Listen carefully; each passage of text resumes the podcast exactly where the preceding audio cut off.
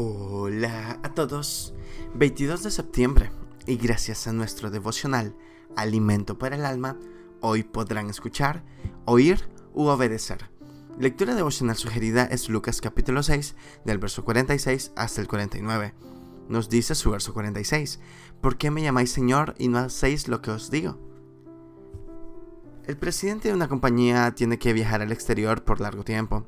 Convoca a sus empleados y les dice, mientras esté fuera, quiero que se encarguen del negocio. Les escribiré regularmente para darles instrucciones acerca de lo que se debe o no hacer hasta mi vuelta. ¿De acuerdo? Todos dijeron que sí. Durante su ausencia, escribe con frecuencia, comunicando sus deseos y sus preocupaciones, pero al cabo de unos años, cuando regresa, al llegar a la puerta principal, descubre que todo es un desastre.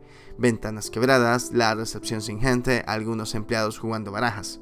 En lugar de ganar dinero, el negocio ha sufrido una gran pérdida. De inmediato llama a sus empleados y les pregunta, ¿qué pasó? ¿Recibieron mis cartas?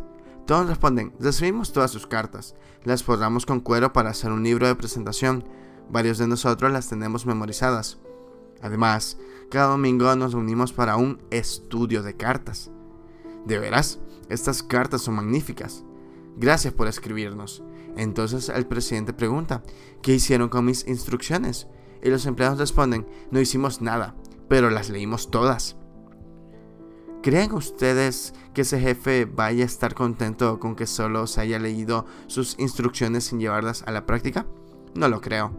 Por eso, no basta con oír, ni con apreciar, ni con decir que está bien. Nuestro compromiso con Cristo no se mide según las veces que pronunciamos su nombre o que leemos su palabra o asistimos a la iglesia.